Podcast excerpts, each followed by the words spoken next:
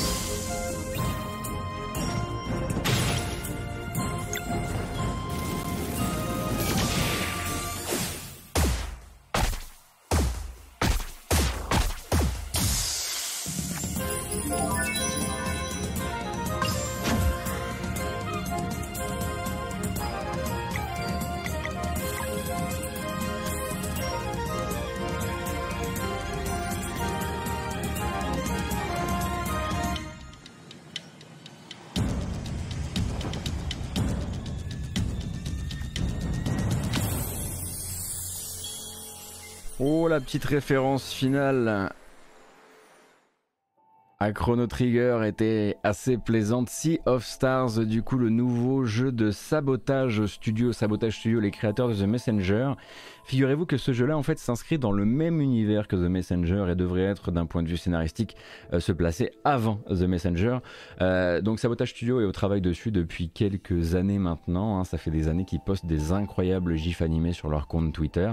Et ça faisait longtemps qu'on attendait une belle, grande euh, bande-annonce complète qui nous met un petit peu dans le bain de la réalité du projet, de la réalité aussi dans le calendrier. Alors, c'est pas pour tout de suite tout de suite évidemment. Hein, donc ce RPG en pixel art avec des références évidemment à Chrono Trigger, mais pas seulement à Mana aussi, euh, et euh, dont je ne sais plus qui hier disait sur, euh, Twitter, je crois que c'était Oscar Le Maire qui disait c'est le genre de jeu que j'aurais voulu voir fabriqué par Tokyo RPG Factory, sauf que bon voilà ils sont partis vers un tout autre délire. eh bien avec la musique de Yasunori Mitsuda, je rappelle qu'il travaille sur le projet, il ne sortira pas avant fin 2022. Quand ils disent hiver 2022, ils veulent dire Holiday 2022, donc en fait c'est Noël 2022. Et alors ça sortira sur Switch, certes, mais pas seulement. Attention, ça va sortir sur d'autres plateformes. Simplement, les autres plateformes n'ont pas été communiquées pour le moment. C'était un petit accord euh, avec Nintendo qui faisait que pour l'instant, ils ne communiquent que sur la période de sortie Switch. D'autres plateformes à prévoir évidemment. PC et les consoles de salon, on peut s'y attendre. Simplement, ces dates-là, on les recevra un peu plus tard dans le calendrier. Donc Sea of Stars, vous avez de quoi suivre un petit peu les aventures du projet, beaucoup beaucoup d'images à déguster, à déguster sur, sur Twitter.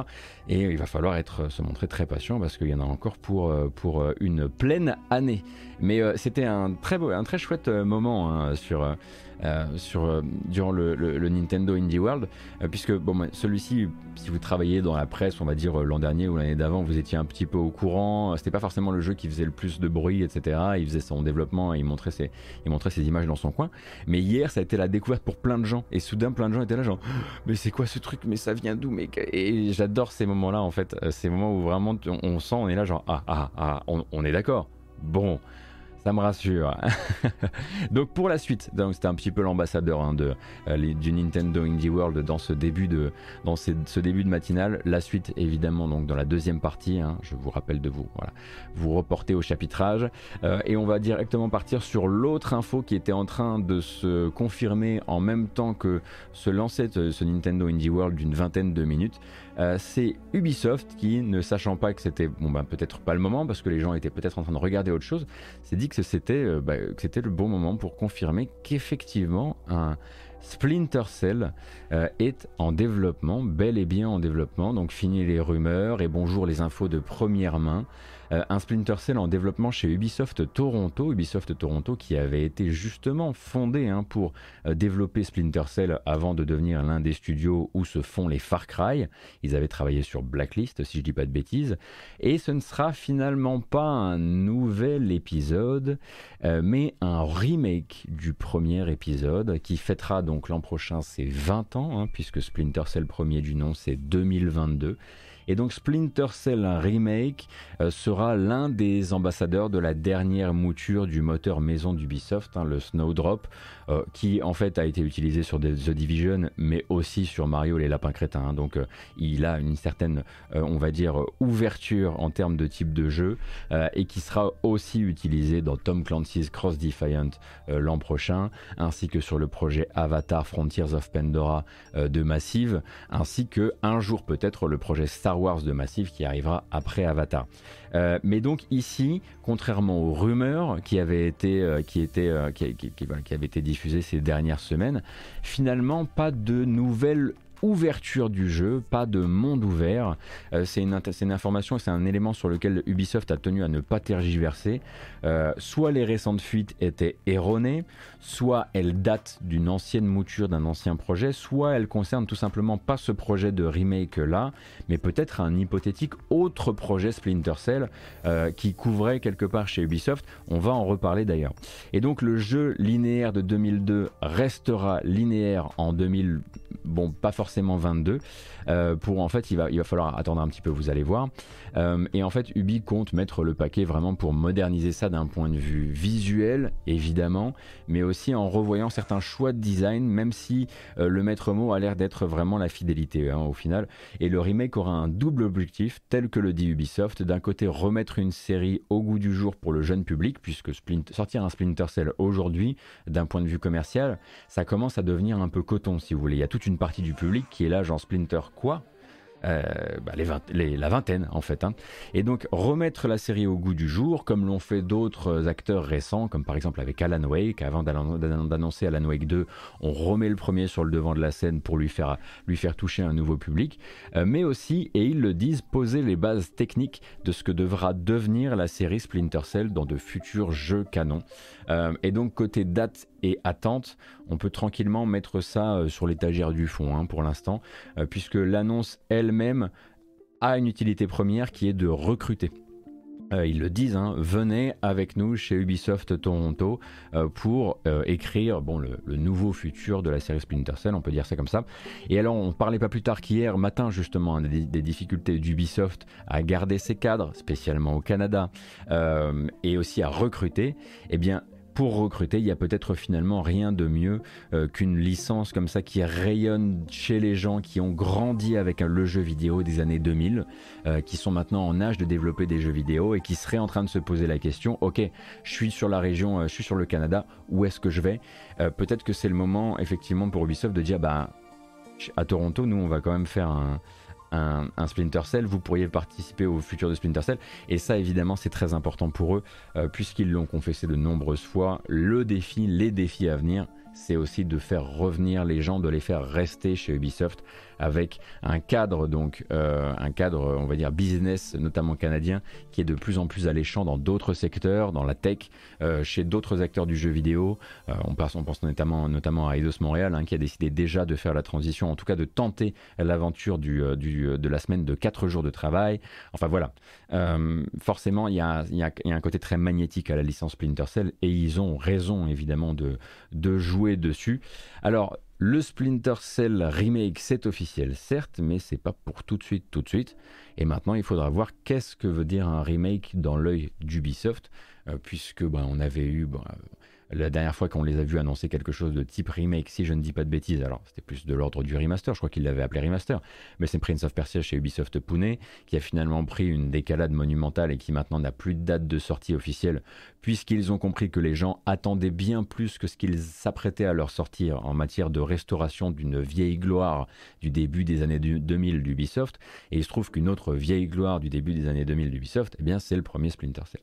Euh, donc euh, il faudra, il faudra euh, un petit peu voir s'ils ne retombent pas dans le fameux Lost in Translation qui leur avait causé du tort justement avec, avec le prince de Perse.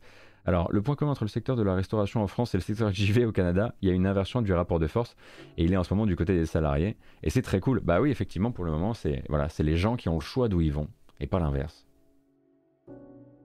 Euh, bah oui, alors évidemment, on pense directement euh, à Capcom. Hein. On pense euh, au Resident Evil de Capcom quand on, quand on entend parler de grandes restaurations avec un tout nouveau socle technique, etc. L'entre-deux eaux sera très probablement le futur Dead Space, enfin le futur remake de Dead Space, qui a l'air d'être voilà d'aller chercher un petit peu, peut-être un petit peu moins fort, en tout cas pour, pour ce qui a été partagé pour le moment, même si je pense qu'ils ont un peu fait des erreurs en partageant si tôt leur, leur avancée qui a l'air d'être un petit peu moins dans l'espèce de, transition 100% next-gen euh, de, vieux, de vieux Resident Evil. Bref, faudra voir, euh, faudra voir tout ça. quoi. Mafia, c'était des remakes ou remaster Alors, Mafia, c'est du gros. Ah, la définitive édition du premier, euh, on pourrait presque appeler ça un remake. en revanche, la définitive édition du 2, c'est de l'upscale HD et un pack de textures. Hein, et un changement du prix évidemment. Donc vraiment, vraiment faites attention, hein, si vous vous posiez la question, la définitive édition de Mafia 2, ça n'a rien à voir en termes de travail euh, par rapport à la... Par rapport à, et même pour, euh, pour euh, Mafia 3.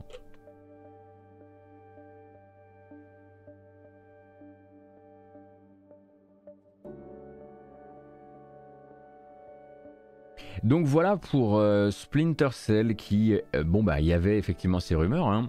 je vais pas mettre la tête dans le sable, je les ai relayées ici. Euh, d'insiders habitués à, bon, à quand même à, obtenir des, infos assez régulières et assez solides euh, qui parlaient de cette, euh, de cette possibilité pour, pour la formule Splinter Cell de se tourner vers un monde ouvert d'infiltration qui serait une version plus, plus infiltration du coup d'Assassin's Creed. donc ça, c'est clairement pas le projet chez Ubisoft Toronto. Est-ce que ça veut dire que ça n'existe pas même dans les petits papiers, les papiers de pré-production, hein, lointains de chez Ubisoft? J'en sais rien. Hein. Là, en l'occurrence, on va arrêter de, on va arrêter de, théoriser euh, à partir de là.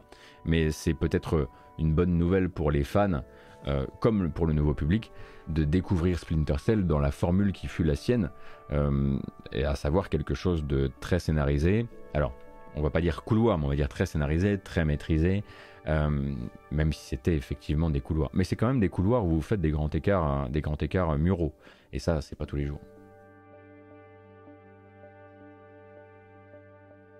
Moi, je vois ça comme Ubi qui veut tester le jeu solo à la manière de EA qui a vu le succès de Star Wars euh, Fallen Order.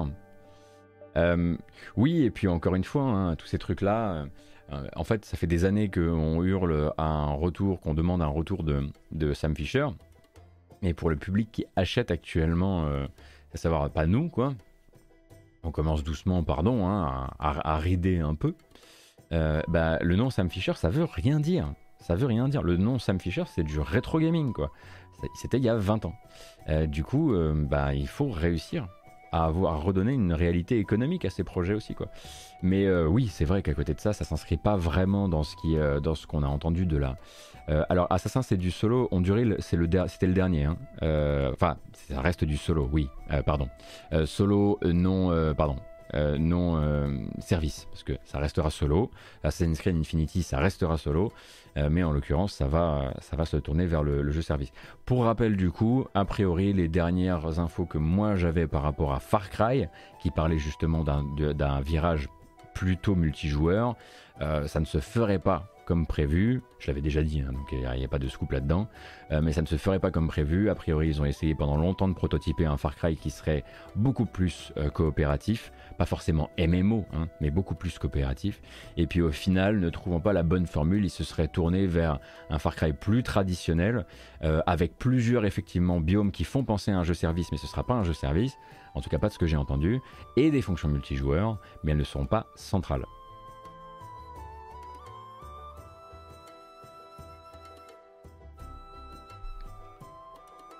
Donc voilà pour Splinter Cell. Euh, on va parler un petit peu. Ah, ça faisait hyper longtemps hein, qu'on n'avait pas parlé de Embracer.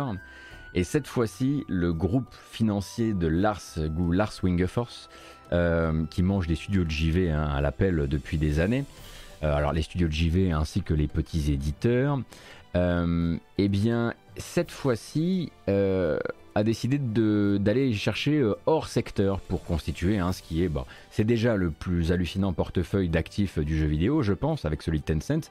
Et cette fois-ci, ils ont décidé d'aller lorgner vraiment en dehors du jeu vidéo, mais rester dans une sorte de ludisme quand même, mais un peu plus tangible, un peu plus matériel, le jeu de plateau. Euh, et en fait, plutôt que d'aller se payer une petite maison d'édition de jeux de plateau euh, modeste, Embracer a tout simplement directement euh, décidé de loucher sur un gros poisson, un poisson bien français, le groupe Asmodée, qui est basé à Guyancourt. Et donc, Asmodée, c'est environ 300 franchises de jeux de société en tout et pour tout, parmi lesquelles les Colons de Catane, Pandemic, Seven Wonders, Jungle Speed, Dixit et quelques autres évidemment. Euh, et donc euh, les négociations sont désormais lancées. Euh, il y a 2,75 milliards d'euros sur la table et tout ce qu'il faut maintenant, c'est finaliser la manœuvre auprès de ceux qui possèdent Asmodee, donc le fonds d'investissement Pi Partners. et une fois ces négociations terminées, Asmodee deviendra la neuvième branche principale du très gros arbre Embracer et gardera d'ailleurs hein, au passage son euh, son indépendance euh, et son organisation actuelle, en tout cas pour l'instant. Et euh, comme le dit très bien un tweet de, qui est passé hier soir de l'ancien PDG de Focus Home Interactive, Cédric Lagarigue, curieux d'entendre le storytelling de cet attelage d'envergure, parce que c'est bien de ça dont il s'agit, hein, le storytelling, et de comment un jour cette branche-là pourra venir nourrir d'autres branches, donner des sujets et des licences à THQ Nordic ou à Deep Silver, ou au contraire justement ne pas du tout opérer, ne pas du tout opérer euh, bah, cette transition notamment vers le numérique qu'a longtemps voulu Asmodee sans vraiment y arriver parce qu'ils n'avaient pas les moyens, et rester dans son coin et générer le blé qui intéresse Embracer, hein, puisqu'on rappelle que Embracer n'est pas forcément là pour faire racheter, pour racheter, euh, comment dire, pour créer des connexions entre les studios et les entités qu'ils rachètent. Ils font beaucoup de portefeuilles aussi, hein, du catalogue. Le but étant de dire, si on vend beaucoup de jeux vidéo, on fera beaucoup d'argent. Euh, et euh, donc la question est de savoir est-ce que Asmodee Digital va obtenir du, va obtenir du plus d'allant, plus de moyens pour faire des jeux vidéo dans les temps à venir?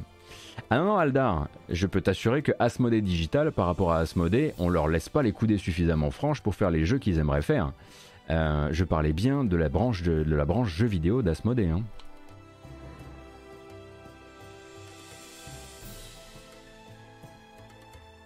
Et vu qu'ils ont une forte tendance à adapter des, licences de JV en jeux de société, c'est pas déconnant comme choix. Ah oui, Gebron, oui, effectivement, il y, a quand même de grandes chances à un moment ou à un autre qu'ils permettent de qui permettent euh, à ce catalogue-là d'aller se balader dans les, dans les différents studios, ça c'est sûr.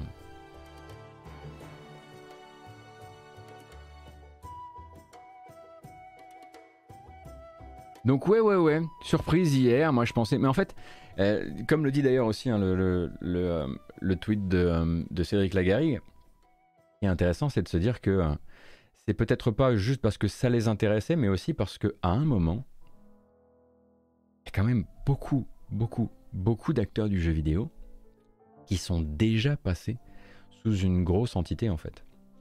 Entre Tencent, NetEase euh, et Embracer, qui seront pas forcément toujours, comment dire, là pour faire de la casse et, et, empêcher les jeux vidéo, des choix de jeux vidéo d'être faits, hein, puisqu'on rappelle que Embracer, effectivement, c'est un, groupe, c'est une multinationale absolument immense, mais qu'à côté de ça, bah, d'un point de vue éditorial, ils n'ont pas l'air de trop modifier le contenu des jeux, et c'est quand même ce qui nous intéresse euh, de prime abord. Euh, ben effectivement, euh, derrière, quand tu commences à regarder, ok, qu'est-ce que je vais me payer avec mon enveloppe, mon enveloppe d'investissement de l'année? Ben il reste plus grand-chose, quoi. Et Nacon aussi, effectivement, Nacon qui a fait la razzia aussi sur, sur les studios indés, les studios AA, ouais. Ah bah là, ces, cinq dernières années, ça a été, ça a été assez, euh, monumental, hein, le nombre de, groupes qui se euh, qui sont épaissis comme ça.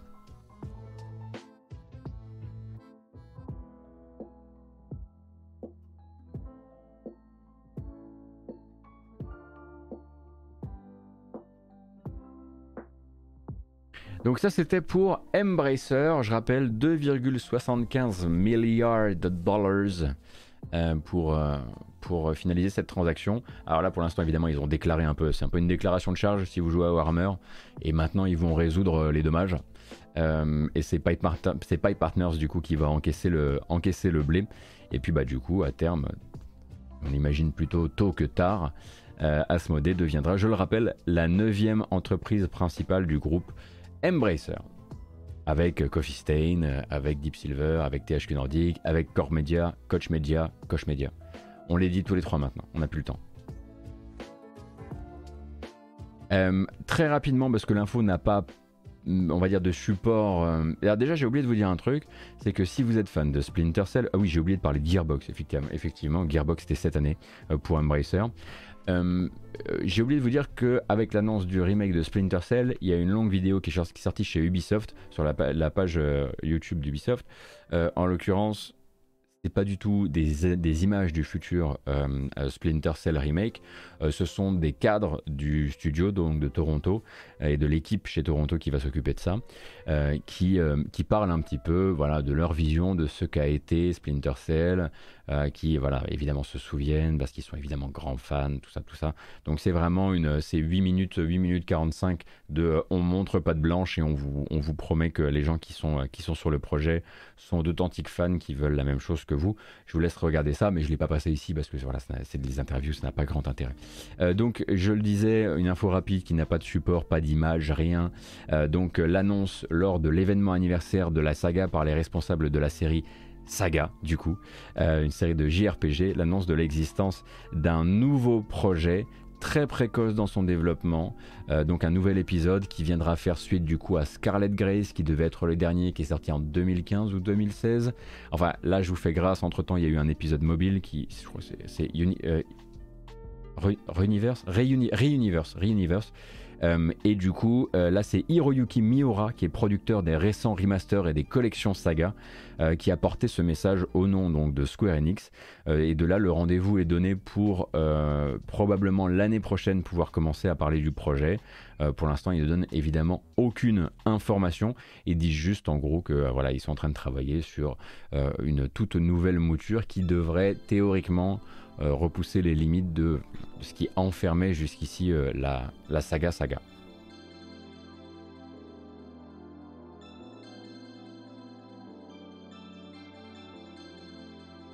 Rendre Pandora Tomorrow achetable en 2022, ce serait déjà pas mal.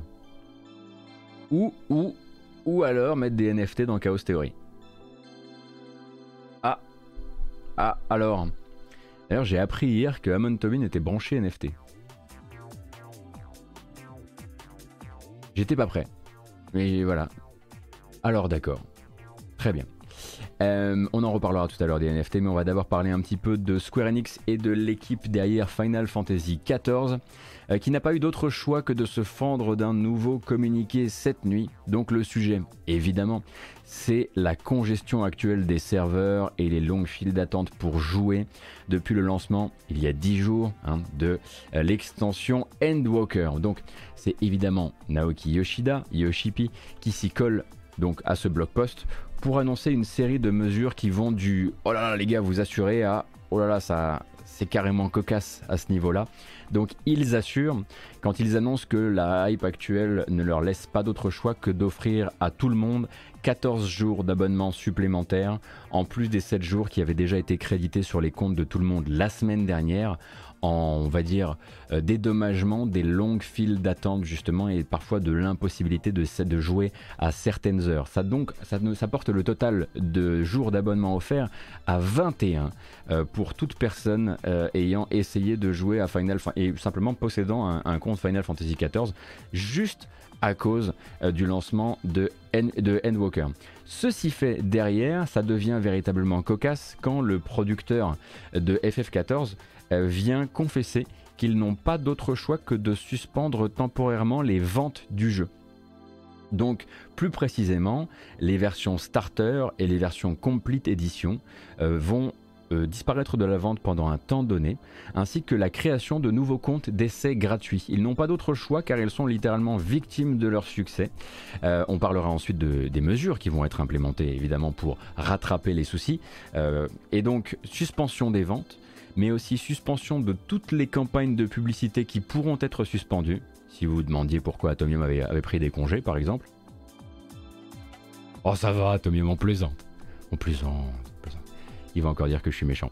Non, non, alors que justement, entre parenthèses, euh, on comprend dans le communiqué de Yoshipi euh, que toutes les campagnes ne seront pas mises en pause et notamment celles qui impliquent le business de certaines personnes, notamment les influenceurs euh, qui travaillent régulièrement avec Square Enix sur le jeu. Parce que ça, vous pouvez pas leur dire à deux semaines de Noël, au fait, on suspend les budgets publicitaires. Ce serait absolument, ce serait meurtrier. du coup, à toi évidemment, on t'embrasse, on espère que tes congés se passent bien. Et du coup, à côté de ça, euh, il y a des excuses officielles qui sont formulées par, euh, par, euh, par Yoshipi. Donc à ceux qui ont été invités à jouer par leur ami par leurs amis, pardon, par leur ami, leur ami unique, par leurs amis ou leur famille, ainsi qu'à nos partenaires dans la distribution, nous voulons présenter nos excuses euh, et le communiqué promet évidemment d'améliorer la situation. Alors des patchs vont être déployés, euh, le blog post en parle, mais surtout des serveurs vont finalement être ajoutés. Hein. On rappelle que toute cette congestion des serveurs, ça vient du fait que, eh bien, Square Enix euh, est pareil que le reste de l'industrie, il galère actuellement à monter des machines. Il galère actuellement à monter des PC. C'est très difficile de procurer les composants. Et puis, bah, les serveurs de, les serveurs de FF14, c'est quand même des choses assez solides. Et donc, bah, les pénuries de, semi-conducteurs eh bien, font boule de neige et donnent des euh, Square Enix qui se retrouvent à lancer une nouvelle extension, probablement la plus hypée de l'histoire euh, de leur MMO. Je parle évidemment sous le contrôle des fans de FF14 sur le chat. Euh, et bien sans ajouter de serveur. Donc là, en fait, ils veulent justement améliorer la situation et ils voudraient l'améliorer à partir de janvier 2022. À partir de janvier, janvier 2022, ils pensent avoir constitué suffisamment de nouvelles machines pour commencer à lancer de nouveaux serveurs et de nouveaux worlds à la fois euh, sur les États-Unis qui sont prioritaires et l'Europe qui est la deuxième priorité euh, et qui sont a priori les plus gros demandeurs actuellement en bande passante. Donc évidemment, hein, pour vous donner un peu mon retour d'expérience à moi qui vient, de sortir de, de Realm Reborn, ce sont effectivement sur un serveur, sur un serveur, moi je suis sur un serveur euh, donc européen. Euh, ce sont des attentes qui se comptent, euh, qui se comptent en heures euh, durant les périodes, durant les heures de pointe. Et puis bah, tout le monde n'a pas le loisir comme moi de pouvoir lancer le jeu à 14 ou à 15 heures. donc effectivement, j'avoue que cette... j'avoue que cette, ce communiqué a, quelque chose d'assez fou finalement, puisqu'ils sont obligés de, enfin, de suspendre les ventes juste pour que la situation juste se fluidifie un petit peu. Quoi.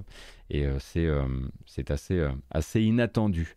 Mais les 21 jours offerts en tout et pour tout, euh, euh, c'est toujours beau joueur, même si on le rappelle, car il ne faudrait pas qu'on commence à oublier un peu les fondamentaux de cette chaîne. Il y a quand même de très très grandes chances que tout ce, grand succès soit construit sur une dose monumentale de crunch. juste, pour rappeler, hein, parce qu'ils ont vu qu'ils en parlent assez de manière assez détente euh, et qu'ils en parlent depuis de nombreuses années de manière assez détente. Dans le communiqué, il y a aussi la mention d'un bug de connexion datant de la 1.0. Ah oui Ah oui, Cassim, pas mal, effectivement. Oui, mais c'est vrai qu'en jouant au jeu, on réalise à quel point euh, il est perclus euh, de limitations qui datent d'il y, a, 10 ans, euh, sur lesquelles ils ont construit plein de... ils, ont, voilà, ils ont rajouté des, sortes de des, sortes d'extensions autour pour pas pour pas que ça se voit trop, mais parfois ça se, ça se ressent à fond. Hein. Ah, notamment Brice m'expliquait hier l'impossibilité d'augmenter la taille, la taille de l'inventaire euh, et du coup le fait que maintenant on te file des, plein d'autres inventaires que le tien euh, pour, pour contrebalancer ça. Donc oui, oui, si vous avez raté les épisodes précédents, oui, oui, c'est bon, j'ai mes... combien j'ai là? Un jour, un jour et 19 heures de jeu. Ça nous fait du... Ah, on a dépassé la quarantaine d'heures là. Hein. Large.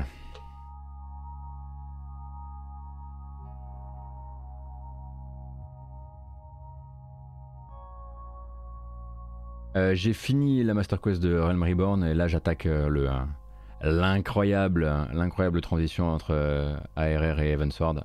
Bientôt, bientôt. Le man s'est fait avoir, exactement, mais ça ira. eh ben écoutez, puisqu'on parlait justement, on a mentionné le crunch.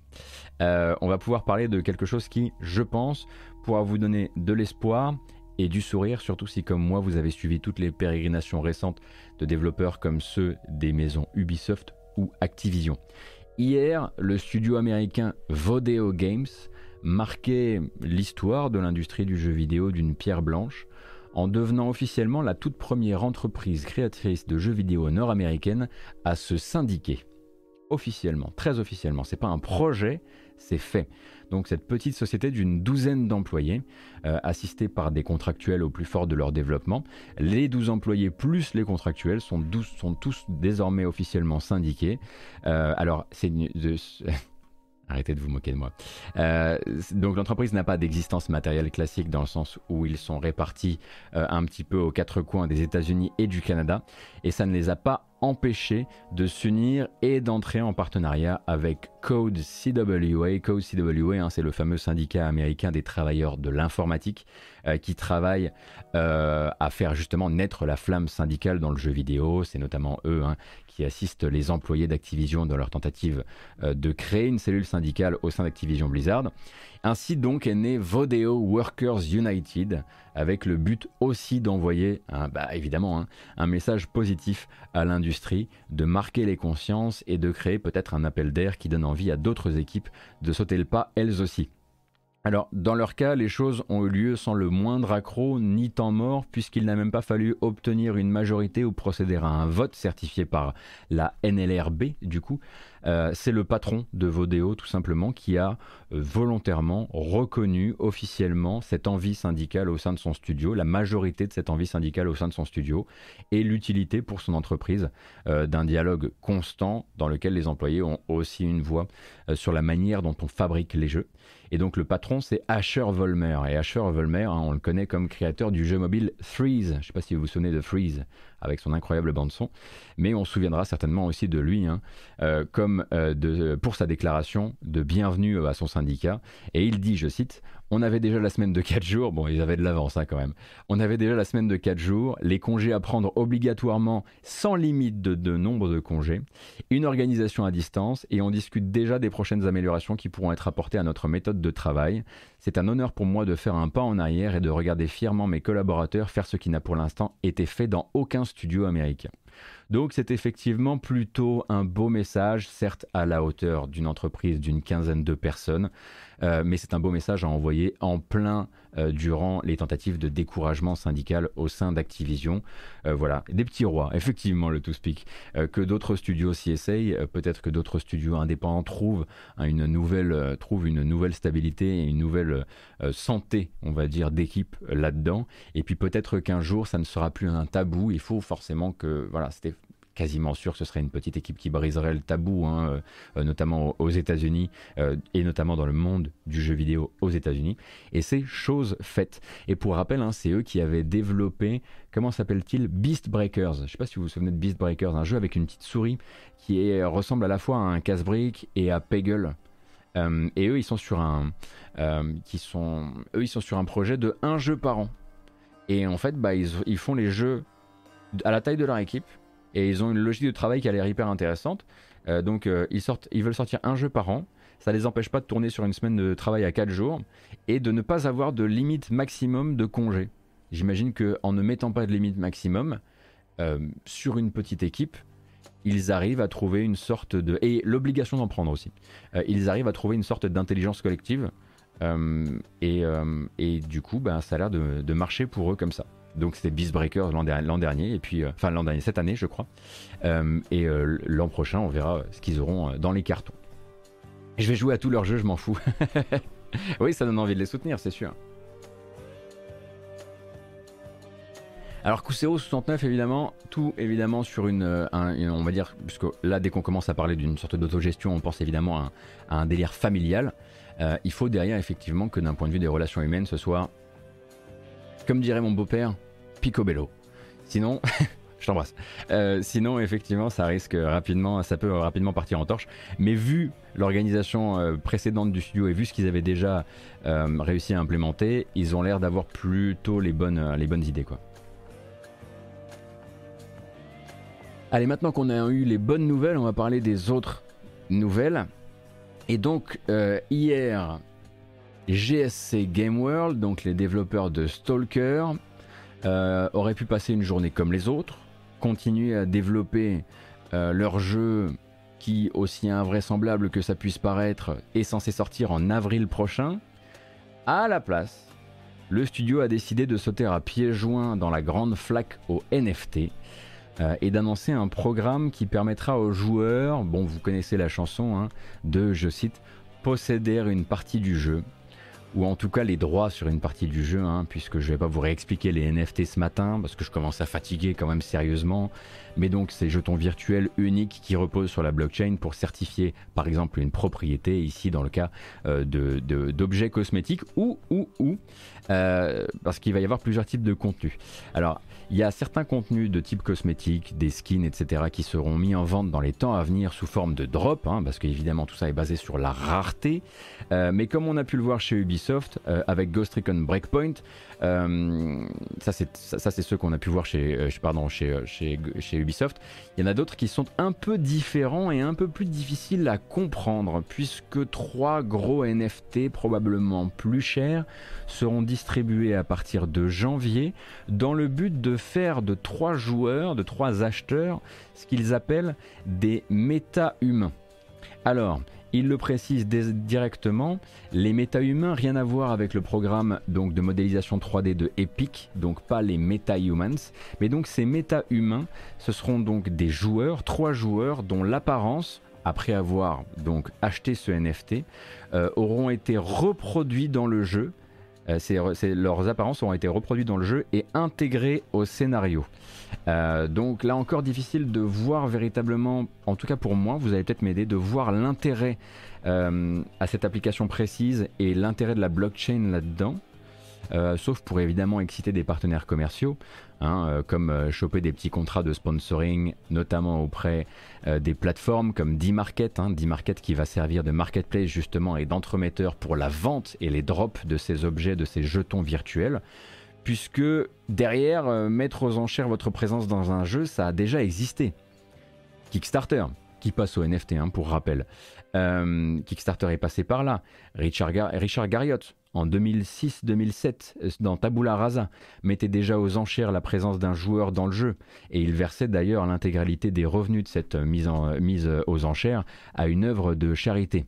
Ici GSC Game World voit le vent tourner sans le vent tourner et donc annonce qu'ils reverseront une partie de ces revenus à des associations mais il parle également hein, derrière d'injecter par la suite régulièrement d'autres séries d'éléments cosmétiques inscrits donc sur la blockchain dans le jeu, sans expliquer vraiment de quoi il retournera, euh, mais en expliquant, en rassurant évidemment, puisque c'est le bouclier désormais pour toutes les magouilles, euh, en rassurant sur le fait que ce sera évidemment pas, ce sera sans effet sur le gameplay, que tout ça sera 100% cosmétique.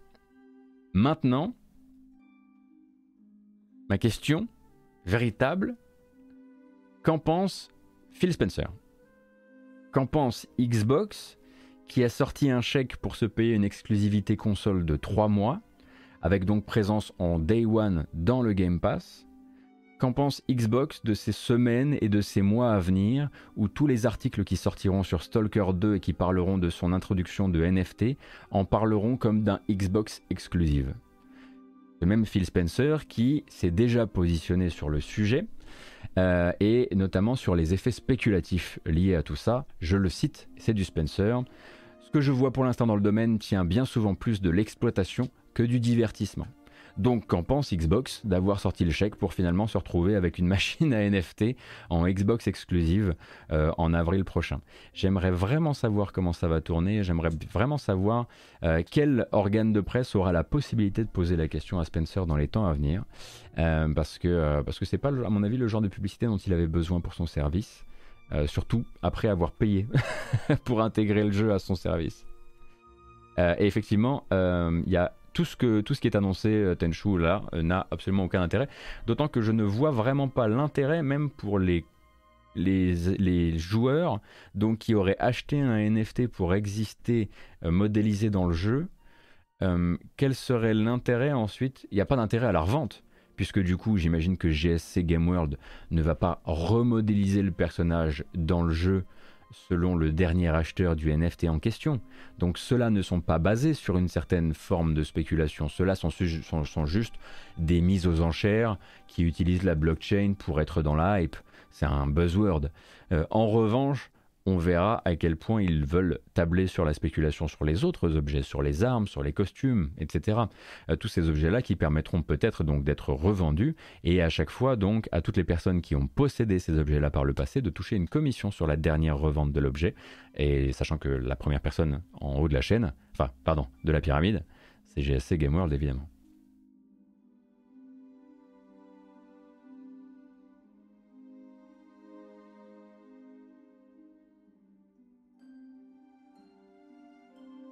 Acheter une propriété virtuelle qui consiste à donner les droits sur son image pour qu'elle soit exploitée dans le jeu, c'est littéralement se la faire, faire, se la faire mettre à l'envers.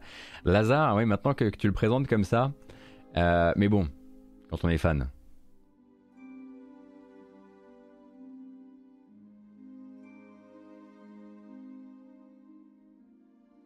C'était la seule news NFT du matin. Mais, il nous reste, euh, il nous reste une petite, euh, une petite news avant de passer sur une, voilà, avant de passer sur le, résumé du, Nintendo Indie World. Et pour ça,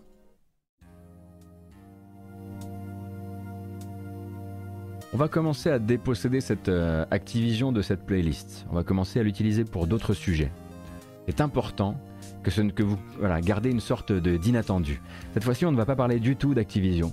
Et donc, on va parler du sujet Myth of Empires. Donc, pour rappel, euh, délisté de Steam en fin de semaine dernière, après une plainte du développeur et de l'éditeur de Ark Survival Evolved. Hein, pour rappel, Snail Games et Studio Wildcard euh, accusent l'un des développeurs, un ancien de Snail Games, donc d'être parti avec le code source de Ark Survival Evolved et de l'avoir utilisé donc utilisé très lourdement dans la création de Myth of Empire, euh, lui aussi qui est un jeu de survie euh, en bac à sable connecté qui a effectivement de nombreuses similitudes avec Ark, comme il a de nombreuses similitudes aussi avec Mountain Blade. Donc les deux plaignants en avaient référé à Steam euh, qui, devant l'ampleur des euh, preuves présentées, euh, avait donc décidé de faire jouer le DMCA qu'ils avaient brandi et donc de retirer le jeu, de la vente.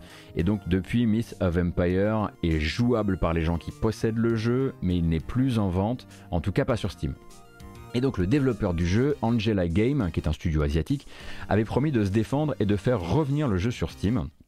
Et la suite n'a pas tardé en fait, ils attaquent Studio Wildcard et Snail Games en justice. C'est un tribunal californien qui, devra décider non pas s'il y a eu vol et recyclage de code source, ce serait trop simple, mais si la demande de retrait en DMCA formulée, euh, formulée à Steam par les deux plaignants euh, n'a pas été volontairement tournée à leur désavantage, au désavantage des développeurs de Myth of Empires. En gros, plutôt que de tenter d'avoir gain de cause dans un bras de fer de type non, on n'a pas volé le code source, Angela Game va commencer par Vous avez raconté à Steam une version tronquée de la réalité qui omet énormément de choses qui ont été développées spécialement pour le jeu, et de fait, le jeu devrait revenir sur Steam. C'est beaucoup plus simple à défendre que l'autre qui prendrait un temps faramineux et qui permettrait pas au jeu de revenir rapidement sur Steam. Du coup, euh, c'est à Snail Games désormais, l'éditeur de Ark Survival Evolved, de prouver le vol de code source et surtout de prouver que le volume de vol correspond à ce qu'ils ont prétendu auprès de Steam dans leurs lettres et dans leurs dossiers. Si le plaignant devait avoir gain de cause, c'est-à-dire s'il arrivait lui de son côté à prouver euh, qu'ils ont présenté une version tronquée de la réalité à Steam pour faire disparaître le jeu de la plateforme, eh bien dans ce cas-là, le euh, Angela Game, qu'ils aient volé ou non ce code source, c'est pas la question de ce procès-là, ils pourraient toucher euh, des dommages et intérêts, donc des dommages et intérêts qui seraient directement euh, liés au préjudice causé, et le préjudice causé, donc c'est le retrait du jeu de la vente.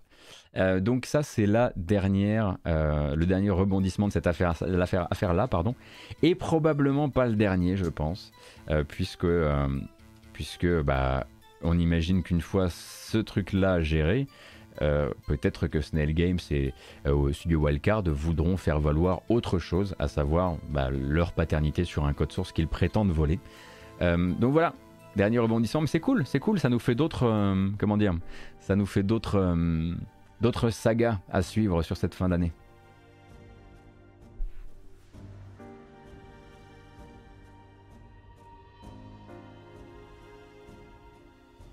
Euh, j'ai pas suivi Gebron. Je pourrais me renseigner dessus pour demain, tiens. Je mets ça, je mets ça de côté. Merci beaucoup, Gebron. Euh, avant de terminer véritablement les news et avant de bambocher, car nous, nous méritons, vous méritez, euh, nous avons des petits dépôts de marques. Les dépôts de marques, ça veut tout et rien dire. C'est pour ça qu'on va pas euh, passer l'année dessus. Mais a priori, Sony Interactive redéposerait la marque The Order 1886, un dépôt qui daterait donc du 9 décembre dernier. Qu'est-ce qu'ils veulent en faire? Peut-être le réintégrer dans un certain service de type euh, PS Plus, quelque chose comme ça. Euh, voilà, redéposer la marque, hein, euh, c'est juste, euh, voilà, je, ne sais absolument pas, ou une série, ou que sais-je, bref, peut-être de l'actualité autour de ça. Et derrière, Square Enix euh, de redéposer le 15 décembre dernier, en Europe cette fois-ci, et non pas aux États-Unis, la marque Gex, le, le, gecko. Voilà. Vous dites Gex? Ouais, c'est mieux Gex, hein. Gex le gecko, bah oui. Sinon, c'est Gex le gecko, quoi. Euh, pourquoi Encore une fois, je sais pas, peut-être pour le faire pour rentrer dans Chocobo euh, GP euh, en tant que en tant qu'invité. Hmm, on ne sait pas. Et moi je m'arrête là, hein, évidemment. J'ai rien d'autre à vous proposer. Non, non. Je vais vérifier juste d'un point de vue des news récemment tombées qu'on n'a pas laissé tomber, euh, qu'on n'a pas laissé filer quelque chose de fondamental. bah ça on pourra prendre demain. Très bien, ça roule. Alors attendez une seconde, parce que là je vois des choses. Déjà merci beaucoup Fat and Dirty, merci beaucoup Ekaminus, merci beaucoup Miyakis, euh, Matotov, ainsi que Oncode encore tout à l'heure. Merci beaucoup pour le soutien. Et puisqu'il y a eu des passages sur Utip, et que bah, moi je suis carrément, j'ai mes alertes sur un, deuxième dispositif mobile, n'est-ce pas? Euh, Space Uket, merci beaucoup, merci beaucoup, beaucoup pour les 10 euros. Merci beaucoup pour le soutien, ça fait super, super plaisir. Euh, et, tant que j'y suis, et avant la bamboche, j'aimerais vous rappeler qu'aujourd'hui, il y a un nombre incalculable de jeux qui sortent euh, notamment sur le Game Pass. Et dans ces jeux-là, vous avez The Gunk, le nouvel Image and Form. Et si vous êtes curieux du jeu, pour rappel, on a donc une heure de découverte de The Gunk euh, sur euh, ma page YouTube que vous pouvez retrouver assez facilement en faisant youtube.com slash gotos.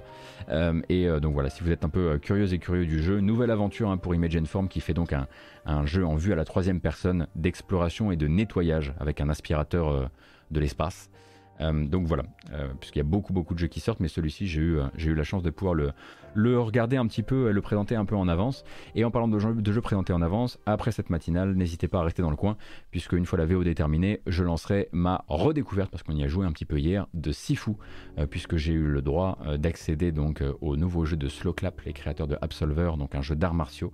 et je vais essayer d'en décrypter un peu plus les arcanes, car hier j'ai été très très très mauvais. Euh, tout est dit et nous pouvons désormais bambocher avant le résumé du Nintendo Indie World.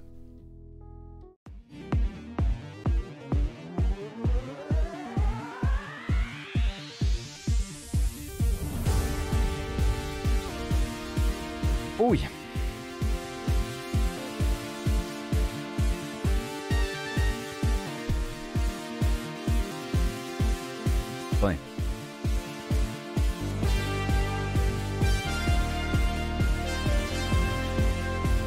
C'est si fou.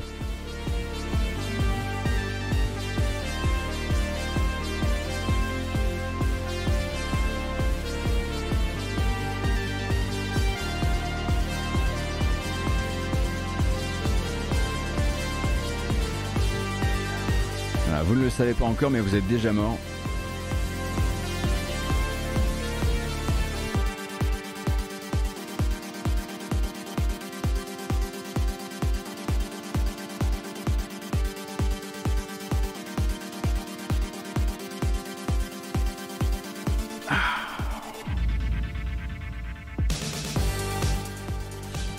Comme à chaque fois hein, pour votre présence le matin, ça fait super plaisir, d'autant que pour être tout à fait honnête avec vous, hein, c'est un peu la remontée des chiffres sur cette toute fin d'année. Je sais pas si les gens sont déjà en vacances, mais en tout cas ça donne espoir pour euh, l'année prochaine.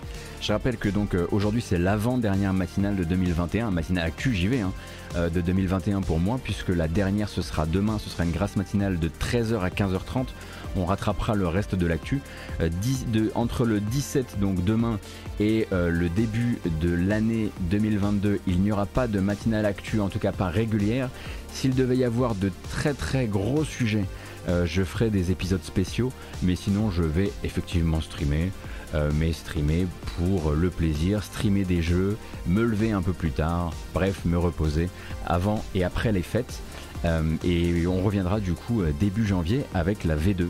Euh, voilà, tout ça là, ça va. Comment profiter hein, de cette déco que vous avez appris à peut-être détester avec le temps, parce qu'elle va drastiquement changer. Oui, je sais, j'ai commencé à teaser un peu trop tôt pour cette histoire, mais finalement, c'est dans quelques semaines maintenant. Voilà, donc merci beaucoup encore une fois, et on passe nous. Allez, stop, stop, non, c'est fini les bêtises. On passe au Nintendo Indie World. En revanche, on fait plus la fête. La bamboche, c'est terminé. Si jamais Silk Song et Shadow Drop le 25 décembre, est-ce que tu viens en parler? Oui, oui, bien sûr, bien sûr, bien sûr. Tout Silk Song sera entièrement streamé, toutes mes, toutes mes défaites, toutes mes pires défaites.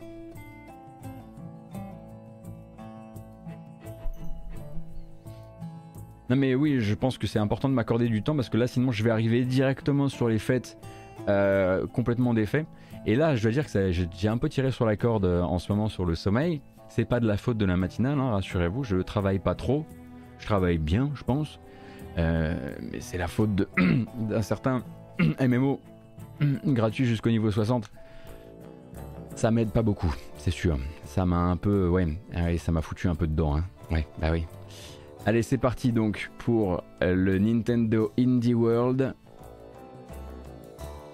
Alors, je vais en fait vous proposer un mix non seulement d'annonces qui ont été réalisées durant le Nintendo Indie World, mais aussi d'annonces quasiment toutes tournées vers la Switch, euh, qui euh, qui n'ont pas été réalisées durant le live, mais qui sont faites autour, quelques heures avant, quelques heures après, grosso modo, la plupart du temps.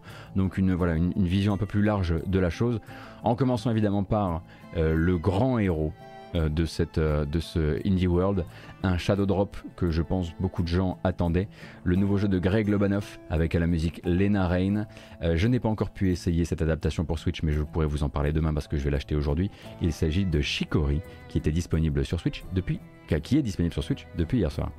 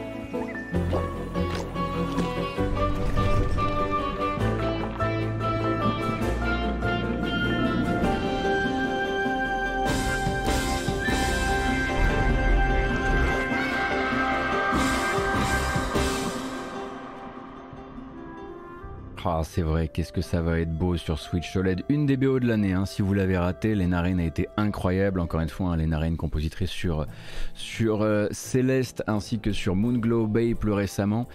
Chicory, du coup, est-il disponible avec donc de la commande tactile Oui. Il y a a priori même du motion gaming, selon Greg Lobanov, qui s'est particulièrement, selon lui en tout cas, euh, sur Twitter, beaucoup amusé à créer cette version, euh, à créer cette version qui intègre également des vibrations HD euh, qui vont, comment dire, répondre aux différentes matières sur lesquelles vous êtes en train de peindre. C'est donc, imaginez la rencontre d'un Zelda. et d'une mécanique de peinture à la Okami, où vous allez Okami étant un Zelda-like lui-même, vous allez devoir intervenir dans le monde pour euh, réaliser toutes sortes de petites peintures qui vont soit rendre des personnages non jouables très heureux, euh, soit eh bien, euh, vous faire avancer dans des puzzles, dans des combats aussi. c'est très très bien ficelé. et il y a une VF, alors en tout cas sur PC, il y avait une, si vous la si elle est sur Switch, il n'y a plus aucune excuse puisque la VF est probablement une de mes VF préférées cette année. Elle est incroyable, les vannes, les idées, les jeux de mots, c'est de l'orfèvrerie cette VF. Donc euh, vraiment, hein, si vous n'avez jamais entendu parler de Chicory et que là maintenant il arrive sur Switch, je pense que c'est, euh, je pense sincèrement que c'est un des meilleurs endroits euh, pour, pour profiter du jeu, sorti donc depuis hier. Alors au niveau du ton, est-ce que c'est accessible pour un enfant 6-7 ans? Kiyoshi le ton est très mignon, très enfantin, mais en même temps, le jeu a des sous-textes. Le jeu a des sous-textes, notamment euh, sur la dépression. Euh, alors c'est pas un indéprimant, hein, mais il va avoir des sous-textes, un peu comme euh, un peu comme Céleste peut avoir plusieurs, plus, et peut être très multitonal comme ça. donc est-ce que pour autant ça sera triste pour un enfant? Je ne sais pas. Je, je, le vois plutôt comme une sorte de Pixar, quoi. C'est-à-dire que voilà, ça dépend vraiment du niveau de compréhension pour ressentir ceci ou cela. Le français est marqué sur l'eShop Bah voilà, franchement la VF est incroyable. Il y a peu de VF qui m'ont marqué comme ça cette année. Il y a celle de Inscription, il y a celle de Chicory. Bref, nous, on va euh, continuer, continuer avec bah, celui-ci. Il n'était pas justement euh, dans la présentation de Nintendo, mais ça fera plaisir aux gens qui possèdent euh, le jeu pour toutes les plateformes en l'occurrence. Si vous possédez Lonely Mountains Downhill, qui est un jeu de descente en vélo, eh bien vous avez désormais accès à ce qui s'appelle Riley's Return. Riley's Return, pardon, et qui est donc un DLC gratuit qui vous fera relancer peut-être le jeu.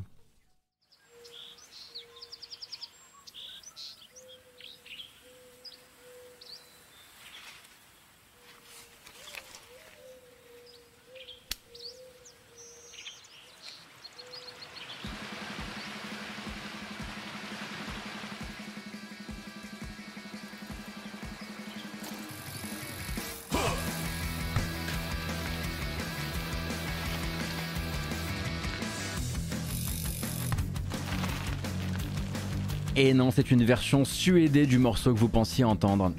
Eh oui, on a été surpris.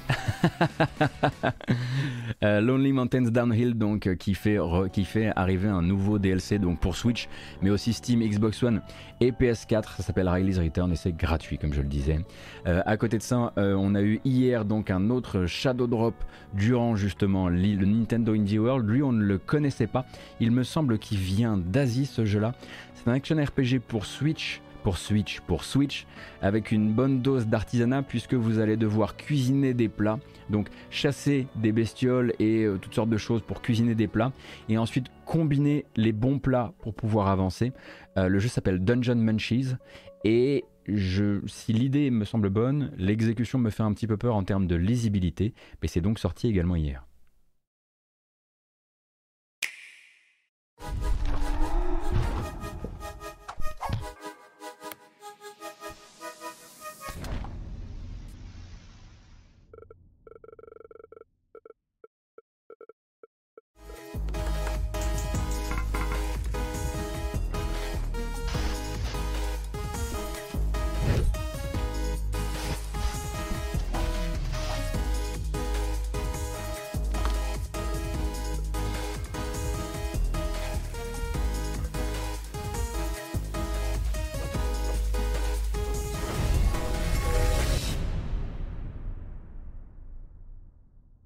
Peut pas cependant ignorer l'existence de cette poêle à frire qui est très énervée quand elle fait cuire les, plats et qui mérite effectivement peut-être un peu de, votre temps. En tout cas, j'imagine que le jeu risque très probablement d'être streamé dans les jours à venir. Pour rappel, il est sorti en surprise hier sur Switch.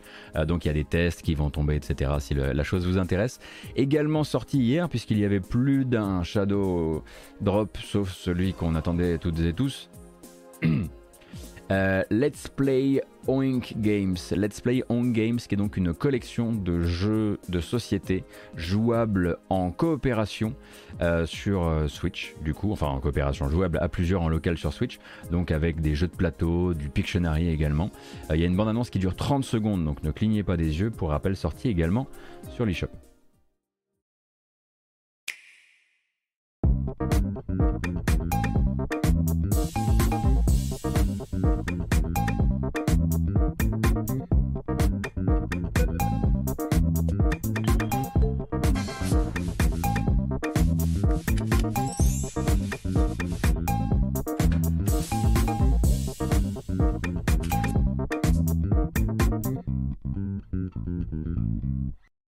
C'est la société donc qui est derrière les jeux de société Oink Games qui sort une collection de 30 de ses plus grands succès sur Switch a priori si je comprends bien avec aussi du multijoueur euh, du multijoueur en ligne. C'est ce que c'est ce que laisse supposer euh, ce, euh, ce, trailer. Donc ça c'était pour Let's Play Own Games. Effectivement Dungeon Munchies est également alors disponible sur, sur Steam? Alors assez bizarrement Dungeon Munchies était sur Steam euh, depuis juin 2019 en accès anticipé, mais il est sorti hier soir euh, en 1.0 sur Switch. Cependant, il n'est toujours pas en 1.0 sur PC.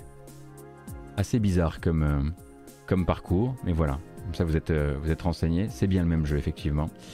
Ainsi donc, dans les arrivées récentes d'un jeu qui existait sur PC depuis 2020 et qui a fait une sortie également surprise hier sur Switch, il s'agit de Timeline, un jeu pour lequel là pour le coup je ne connais rien. Si le chat connaît un petit peu, n'hésitez pas à nous faire part de vos, de vos impressions.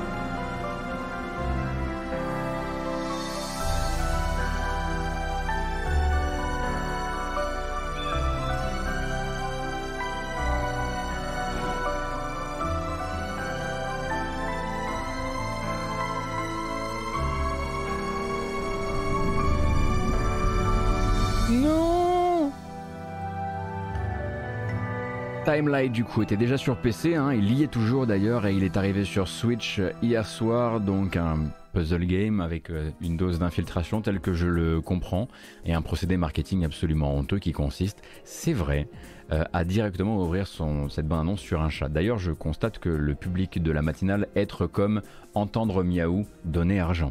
je, suis comme vous, hein, au moins on est on est plus ou moins raccord. Euh, celui-ci n'était pas euh, dans le Nintendo Indie World, mais il, s'était annoncé genre un jour avant. Le 27 décembre en Europe, si vous, êtes, euh, si vous faites partie de la communauté, des Nonogramos, vous vous reconnaîtrez entre vous, c'est l'arrivée de Picross S7 sur Switch. le trailer est très loin, deux minutes de Picross, quel plaisir. Je sais pas si on va tout regarder, hein, quand même.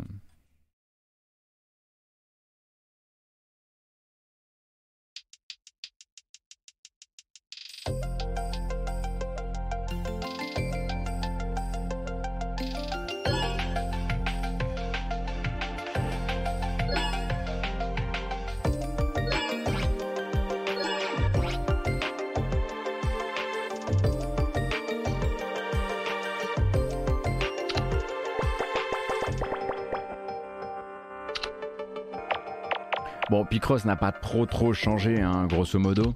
Euh, alors évidemment, de nouvelles, fonctions, on va dire, de confort. C'est toujours Jupiter qui s'occupe de tout ça. Et donc l'arrivée de Picross S7 sur Switch, euh, c'est le 27 décembre en Europe, pile entre les fêtes, pile pour la digestion. Quand vous serez en train de vous dire, c'était la dernière fois que je mangeais de ma vie, eh bien vous pourrez vous procurer celui-ci.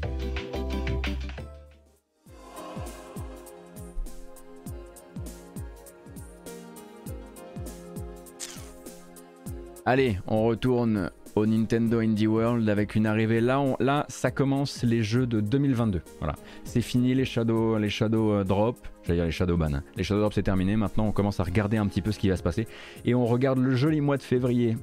Avait-il encore besoin d'autres sorties alors qu'il est déjà surchargé comme pas possible? C'est pas vraiment les mêmes publics, même si bah, moi ça me met un peu dans l'embarras. L'arrivée donc c'est Roll7 qui vient dater Holy Holy World. Holy Holy World qui n'est pas évidemment juste un jeu Switch, mais qui sortira sur Switch à cette date-là, février 2022 donc. Somewhere far across the Ollie Ollie world is Radlandia, a nation where the beaches, trees, and rocks you ride across were forged by the skate gods themselves. Of course, they're real. Almost everyone agrees. Some say they even created the third dimension so that we could have more opportunities to explore as we seek Nirvana. In fact, Chiffon, the skate wizard, actually talks to the gods, and she's traveling the land with her crew to train her successor, you. So as you go from beautiful Sunshine Valley, through the forests, across the desert, and into picturesque Sketchside, uh, Suze, just roll that back a sec. Whoa. Hello. Ghost trees, zombies, all these aliens? There's some weird stuff in Radlandia. Just ask Mike. The only thing that hypes him more than a good mystery is a gnarly trick. Whoopah! And as anyone who's been skating for a while will tell you, if you want a wall ride, grind, or slide across moving obstacles, you'll inevitably hit a bunch of stuff or bounce off some things you were supposed to smash through. But that's okay. Just get Ship on to teleport you back with her skate wizard powers and go again. That's the spirit. Make Dad proud. Dad! This caring father figure will help you skate in style. Whether you dress like that or this, riding on that, with that haircut, or wearing those. While traveling across Radlandia and meeting its people may be reward enough, what will you find if you do reach Nirvana? They say it's where champions compete to find the perfect flow. Donc attention à bien noter que Holy Holy World, le, la, la, dernière production de Roll7, euh, ne sortira pas en exclusivité hein, sur Switch le 8 février 2022. Il sortira aussi au moins sur PC puisqu'il a sa fiche Steam et rien ne dit qu'il ne sera pas non plus sur les consoles de salon. Hein. Si ça se trouve, ça a même déjà été annoncé et moi j'ai oublié de le noter. Mais les niveaux ont l'air ouf, l'ambiance a l'air ouf, la musique a l'air ouf. Ça a l'air d'être vraiment euh, l'aboutissement de la formule Oli Oli avec bah, une toute nouvelle DA. Hein. Et comme quoi on peut faire hein, le côté euh, jeune, cool, costume, sans que ce soit, euh, sans que ce soit envahissant ou emmerdant. Peut-être que c'est plus un truc d'indé et un peu moins un truc de, de, multinational à 20 000 employés. Je sais pas. Peut-être peut que c'est ça la recette. On sait, sait pas. On sait pas. Holy Holy World du coup 8 février 2022. En février 2022 également un rendez-vous donné par Figment de Creed Valley, donc la suite de Figment 1, donc euh, jeu d'aventure et de combat et de puzzle aussi. Euh, qui ajoute une version Switch à une sortie également prévue sur Steam. Et si vous êtes curieuse ou curieux du jeu, il y a déjà un prologue jouable gratuitement sur Steam.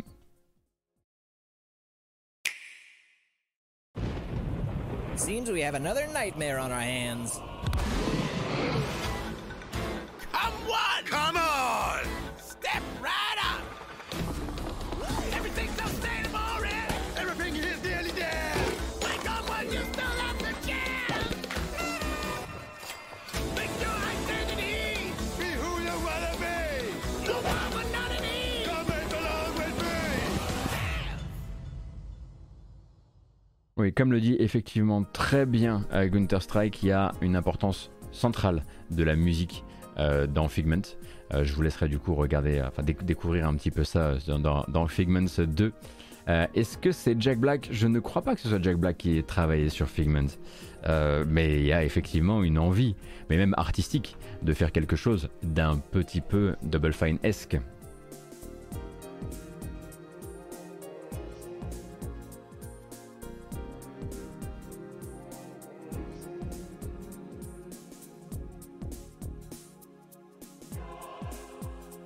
Mais effectivement, le, deuxième est beaucoup plus joli que le premier, hein, cependant. Euh, alors, on continue avec. C'était le, One More Thing. Moi, j'étais accroché à mon siège, évidemment, parce qu'on s'est dit au début, il va pas y avoir de One More Thing. Et puis ensuite, ils ont été là, genre, est-ce que c'est fini? Ou alors. Bon. Euh, c'est l'arrivée en fait euh, d'un jeu qui existait déjà sur PC en 2020 et qui arrive sur Switch donc au printemps 2022. assez inattendu en termes de One More Thing, je dois dire, mais pourquoi pas?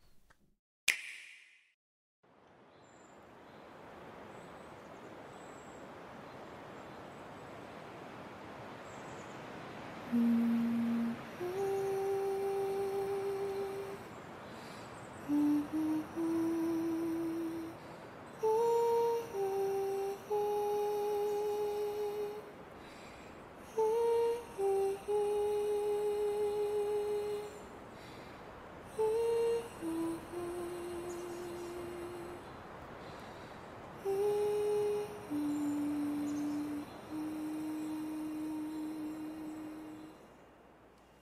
Que dire, que dire à propos de... Il y a le mot violence qui s'affiche parce que c'était le trailer suivant derrière. Euh, du coup, hein, qui est un jeu que moi je dois dire ne pas connaître du tout. Je n'ai pas fait Omori sur PC en 2020. Euh, vous prendrez évidemment le temps de venir me parler euh, de Omori. Euh, vous prendrez le temps de, m'expliquer à quel point c'est merveilleux, je l'espère. mais c'était le One Morphing et il arrive au printemps. Est-ce qu'on a parlé de Sea of Stars? Oui, c'est vrai que si vous arrivez un peu tard sur le live, vous vous demandez probablement quand on a parlé de Sea of Stars. C'était l'ouverture de cette matinale. Je l'avais sorti un petit peu du point, du point Nintendo Indie World parce que bah, c'est probablement euh, le, jeu de la sélection que j'attendais le plus. Euh, alors, qu'est-ce qu'on avait d'autre? Au printemps également, sur Switch console et PC, il était revenu montrer une courte bande-annonce, le jeu des renards, le jeu de la famille de renards qui, comme souvent dans les familles de renards de jeux vidéo, risquent leur vie et risquent de pas tous survivre. Endling Extinction is Extinction? Is Forever. For, forever. Forever. Let's go.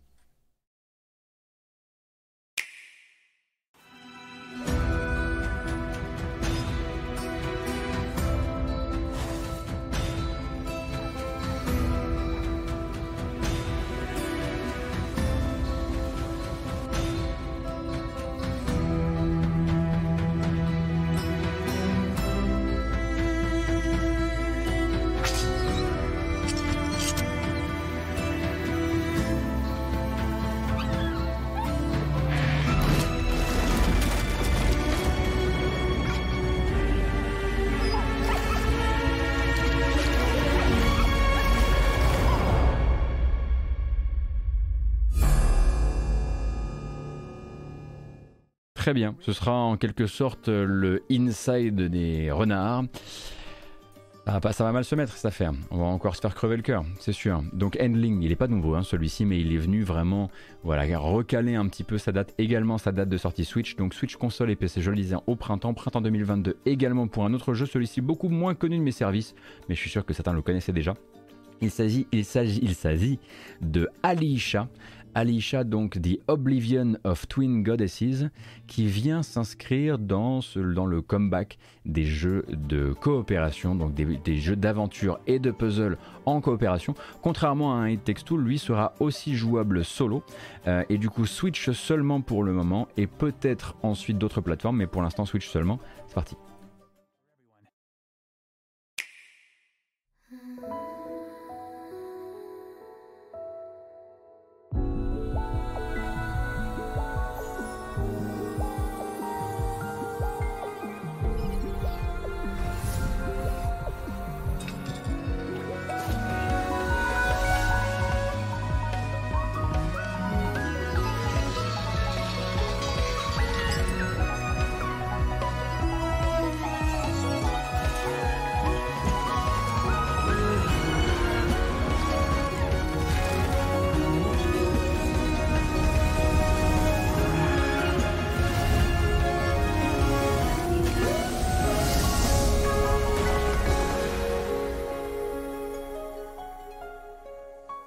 Alicia, donc jeu asiatique qui sortira sur, euh, le, sur Switch au printemps. Et je trouve que la bande-annonce du jeu peine un petit peu à expliquer les principes de coopération qui seront développés dedans. Donc on va attendre la prochaine et en croiser les doigts en attendant. Euh, tant qu'on y est, et on a eu des nouvelles, WayForward était là pour donner des nouvelles également de River City Girls 2, la suite de River City Girls 1 ce qui est assez classique en termes de nomenclature. Euh, et ça sortira du coup à l'été 2022. Ça a pris une petite décalade dans la tête, mais du coup on a pu avoir une, une belle bande-annonce et de l'excellente musique.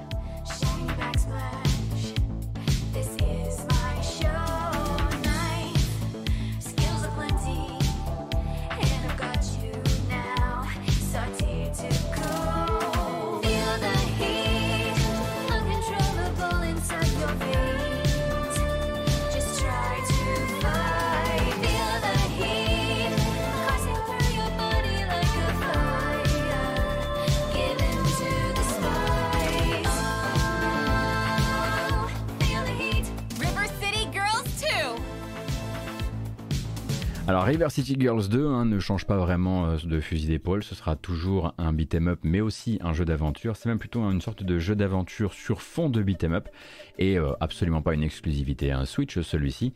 Il vise désormais l'été 2022 et on a eu notre petite dose d'années 80, c'était très bien. Euh, le prochain jeu nous vient des créateurs de Coffee Talk, il était également présent durant le Nintendo Indie World, il sortira lui aussi à l'été à la fois sur Switch, PlayStation et PC, donc le studio c'est Pixelnesia qui nous vient donc d'Indonésie. Et ils sont désormais sur After Love EP, euh, qui est un visual novel sur fond d'années étudiantes et de musique, tel que je le comprends.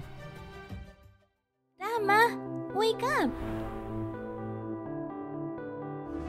It's almost 1 p.m., you sleepyhead. Don't you have band rehearsal? Your friends are waiting for you. Come on!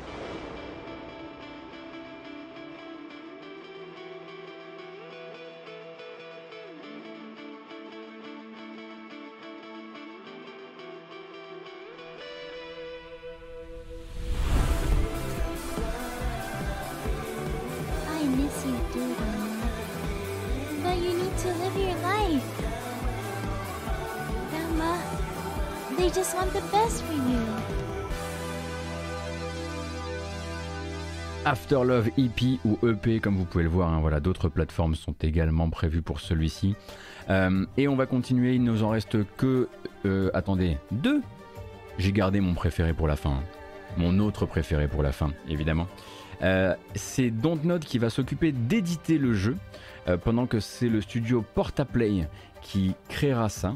Euh, ça s'appelle Gerda A Flame in Winter et là on était vraiment sur la caution indéprimante au maximum. Je plaisante avec le mot indéprimant, hein, mais je sais que de toute façon à un moment ou à un autre ça va fuser sur le chat. Euh, donc Switch et PC, donc durant l'année 2022, on n'a pas plus d'infos pour le moment. Donc une histoire durant la Seconde Guerre mondiale au Danemark. C'est très joli, ça n'a pas l'air bien joué évidemment.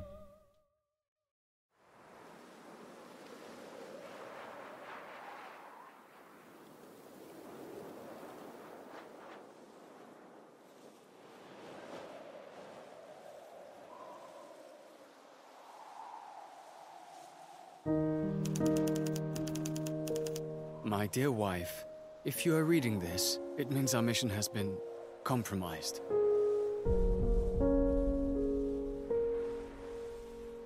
I promised myself that I would never drag you into Donc ça devrait vous rappeler quelque chose en termes de rendu. It is crucial to our cause that these papers are delivered to the Sparrow.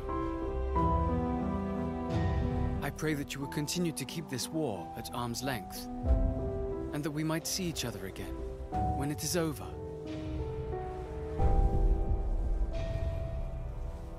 Yours forever, Anders.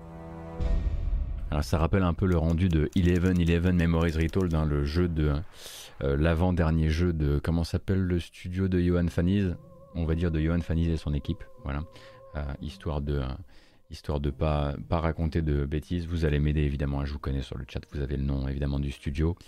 Euh, alors 2022 et là ce sera ma très très grosse attente. déjà parce que c'est rare effectivement dans des trucs genre Indie World de se faire, de se faire déjà présenter des Digixart, merci beaucoup pour le studio, pour se faire euh, euh, montrer des, des jeux d'aventure qu'on ne connaît pas, point and click qu'on ne connaît pas, point and click inspiré de LucasArts qu'on ne connaît pas, point and click inspiré de LucasArts aussi bien animé que ça qu'on ne connaît pas, ça s'appelle Locomotive.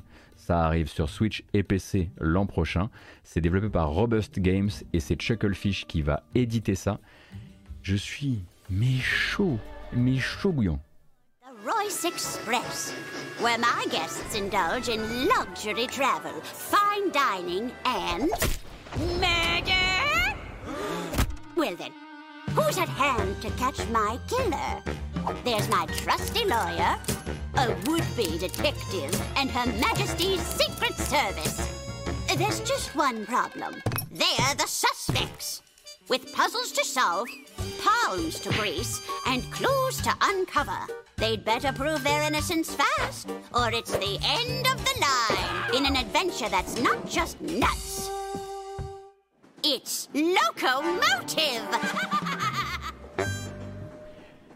Et c'est tout. Et voilà, il faudra se contenter de ça pour le moment. Locomotive, il faut une VF, évidemment. Alors, je sais pas s'il y aura vraiment des voix dans le jeu. Là, il y avait une, voix dans le, dans le trailer. Euh, s'il n'y a pas de vous, enfin, dans tous les cas, j'espère vraiment une VF euh, écrite du meilleur tonneau. Je vais essayer de voir déjà si je peux pas, si je peux pas aiguiller certaines personnes qu'on connaît par ici qui font de très très bonnes VF euh, vers le jeu. Ça serait vraiment bien que ça puisse que ça puisse se faire.